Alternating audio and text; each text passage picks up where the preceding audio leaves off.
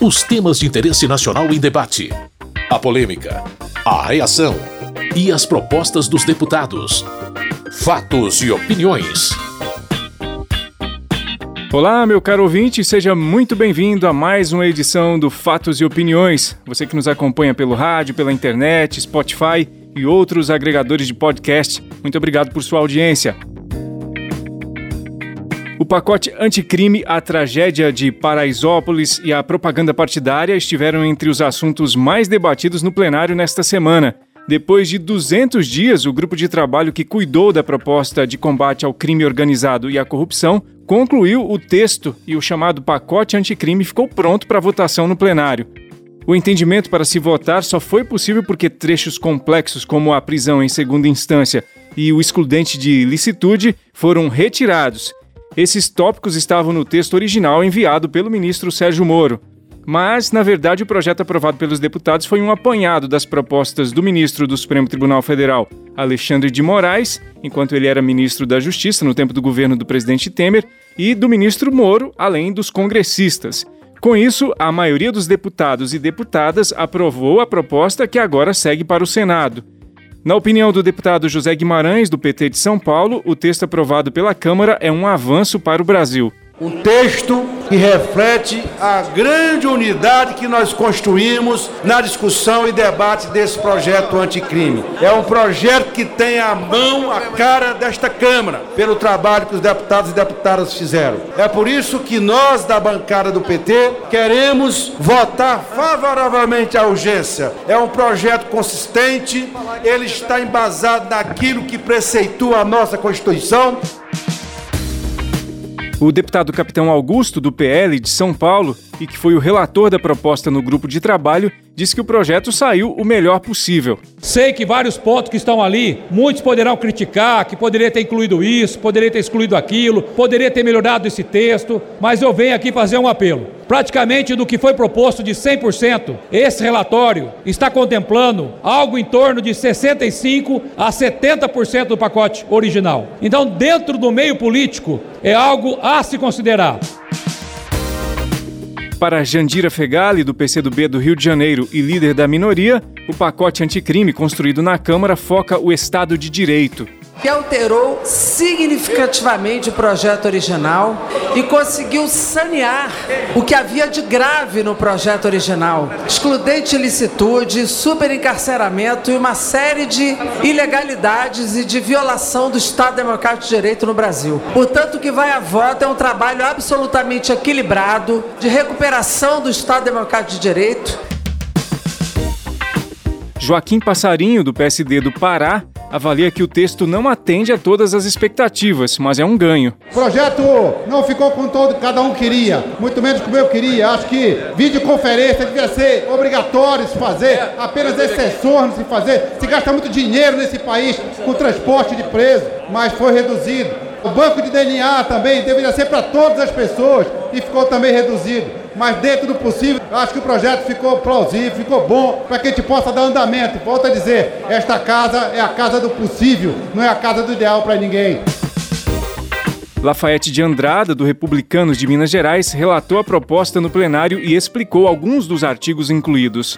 Neste projeto, nós inserimos a proibição da saidinha de criminosos que foram condenados por crimes hediondos com resultado morte. Não faz sentido, dando um exemplo aqui, Susana Richthofen, que assassinou a própria mãe, ter direito à saidinha do Dia das Mães. Isso foi aniquilado nesse projeto. Da mesma forma, nós proibimos nesse projeto o livramento condicional para todo aquele condenado por crimes hediondos com resultado morte. Já o deputado Glauber Braga, do PSOL do Rio de Janeiro, não achou adequado o foco do pacote anticrime.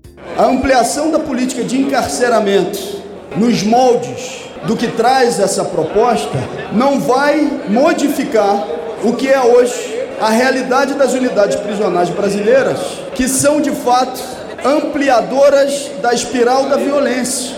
Discutir sem tabu exemplos internacionais como de Portugal, onde o uso abusivo de drogas é uma questão de saúde pública, com medidas preventivas que têm que ser adotadas, sim.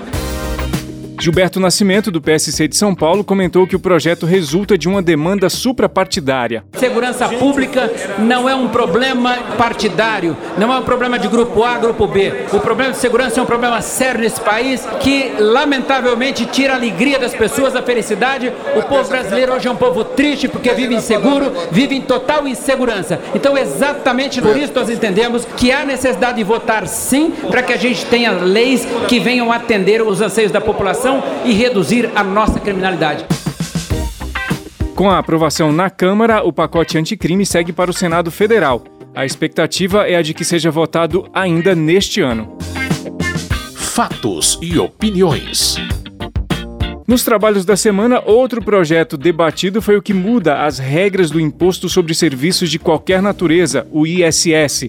A proposta prevê que a cidade onde os serviços forem prestados é a que vai receber o dinheiro desse imposto. Hoje em dia não é assim. Por exemplo, se você faz uma viagem para o litoral e usa seu cartão de crédito lá, o imposto não fica na cidade que está visitando, mas vai para o município da sede da empresa dona da bandeira do seu cartão. O projeto em debate na Câmara quer mudar isso. Se você contratar um serviço na cidade que visita, ela é quem vai receber o imposto sobre esse serviço. Quem relata o projeto na Câmara é o deputado Herculano Passos, do MDB de São Paulo. Ele detalhou a proposta. E nós não estamos subindo nenhum imposto, nós só estamos mudando o lugar aonde vai receber o imposto. O imposto ISS, Imposto sobre Serviço, e vai ser no município aonde é realizada a operação financeira. Então estamos muito tranquilos em relação a isso. Lucas Virgílio, do Solidariedade de Goiás, não acha bom o texto do projeto. Ao meu ver, esse relatório que foi disponibilizado agora merece algumas correções, porque eu acredito que muitos serviços vão deixar de ser oferecidos em alguns municípios pela forma de recolhimento. E eu acredito também que pode haver algumas judicializações perante aonde que deve recolher o ISS ou não. Contrariamente, o deputado Vladimir Garotinho, do PSD do Rio de Janeiro, vê a mudança nas regras do ISS como um alento para os municípios. Eu não consigo conceber que alguém possa querer votar contra ou postergar para não votar. Pode ser a redenção financeira de todos os municípios brasileiros que vão passar a receber recursos de ISS dos prestadores de serviço direto na sua cidade. Então, fazer aqui um pedido a todos os colegas deputados, vamos votar porque ainda precisa ser aprovada no Senado esse ano para passar a valer para o ano que vem e liberar aí os prefeitos que estão no arroxo, principalmente para pagar a folha salarial.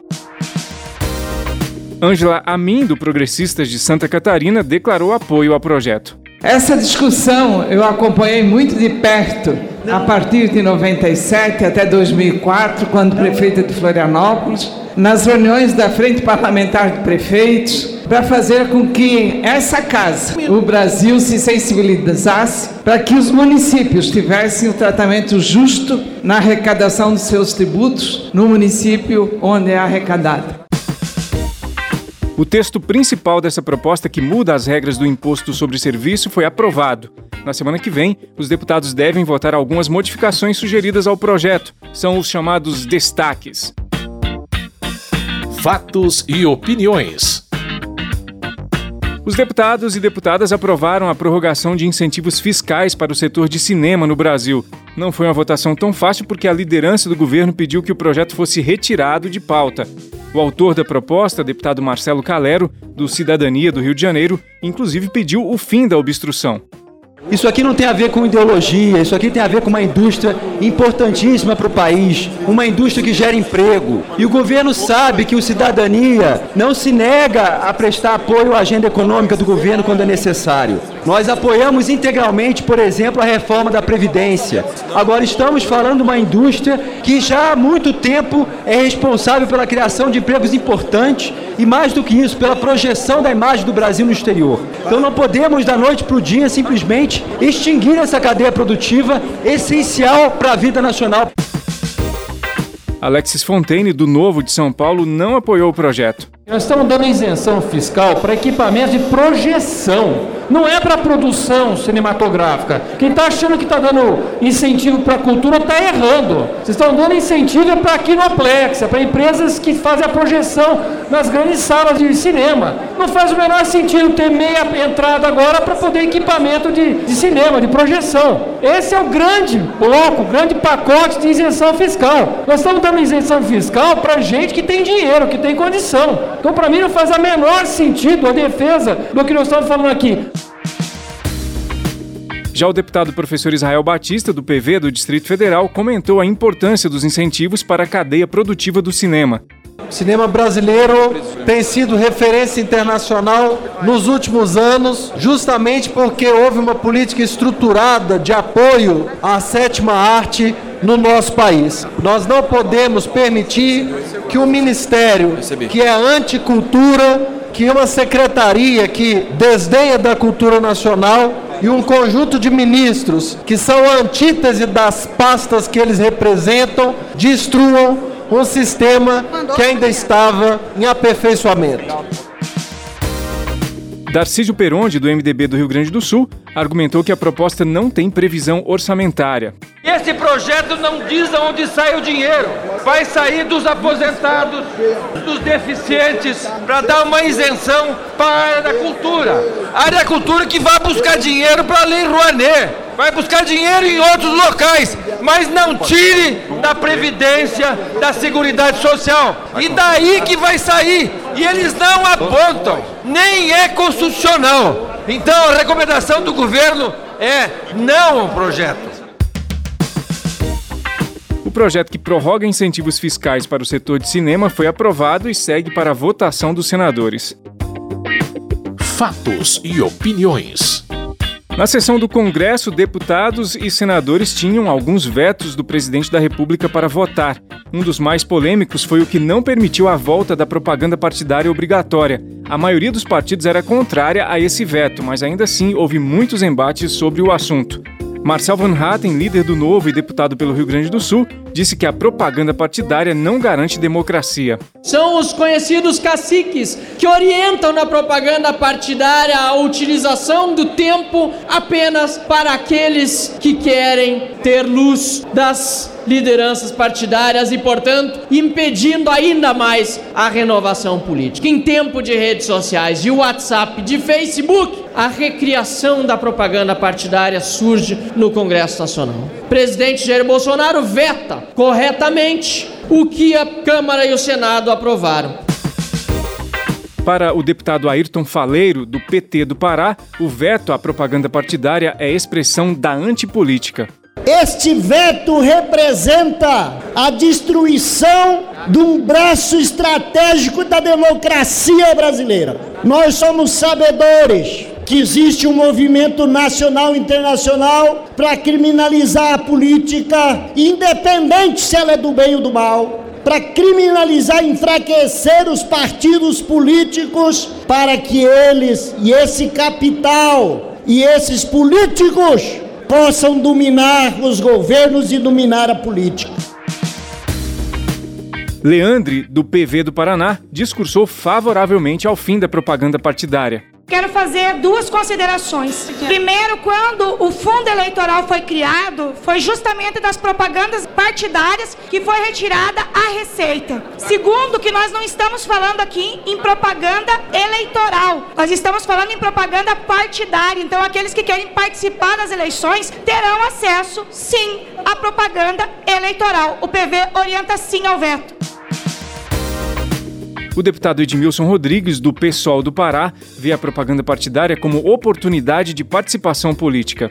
O operário, o gari, o professor, o trabalhador, o indígena, o trabalhador rural que sonha a disputar a democracia, ser vereador, deputado, tem direito, mas não poderá exercer o direito porque não poderá fazer campanha. Os banqueiros, os poderosos farão. Não, não, não a essa tentativa de golpe à democracia. O veto foi derrubado na Câmara, mas por dois votos mantido no Senado. Isso significa que não haverá mais propaganda partidária na TV e no rádio. Lembrando que essa propaganda é diferente da eleitoral, aquela do período das campanhas eleitorais. ela vai continuar normalmente. Fatos e opiniões. O programa já está quase terminando, mas antes destacamos a repercussão no plenário da tragédia acontecida em Paraisópolis, na cidade de São Paulo. Durante um baile funk, por causa de uma ação da Polícia Militar, nove jovens acabaram morrendo pisoteados e outros ficaram feridos. O deputado Alexandre Padilha, do PT de São Paulo, leu o nome dos que morreram. São nove jovens pretos periféricos: Bruno Gabriel, Denis Guilherme, Marcos Paulo Oliveira, Denis Henrique Quirino, Eduardo Silva, Gustavo Cruz Xavier, Gabriel Rogério de Moraes, Luara Vitória de Oliveira, Matheus dos Santos Costa, assassinados em Paraisópolis. Guilherme Derrite, do Progressistas de São Paulo, defendeu a ação dos policiais militares Queria salientar que os policiais militares foram vítimas lá em Paraíso. É claro que eu lamento a tragédia ocorrida. A polícia militar não gostaria que as mortes ocorressem, mas ela não é responsável, porque os policiais militares sofreram, foram apedrejados e evitaram não utilizar arma de fogo, utilizaram armas não letais, munições químicas e infelizmente a tragédia ocorreu. Falar da Polícia Militar do Estado de São Paulo sem conhecer a realidade é fácil.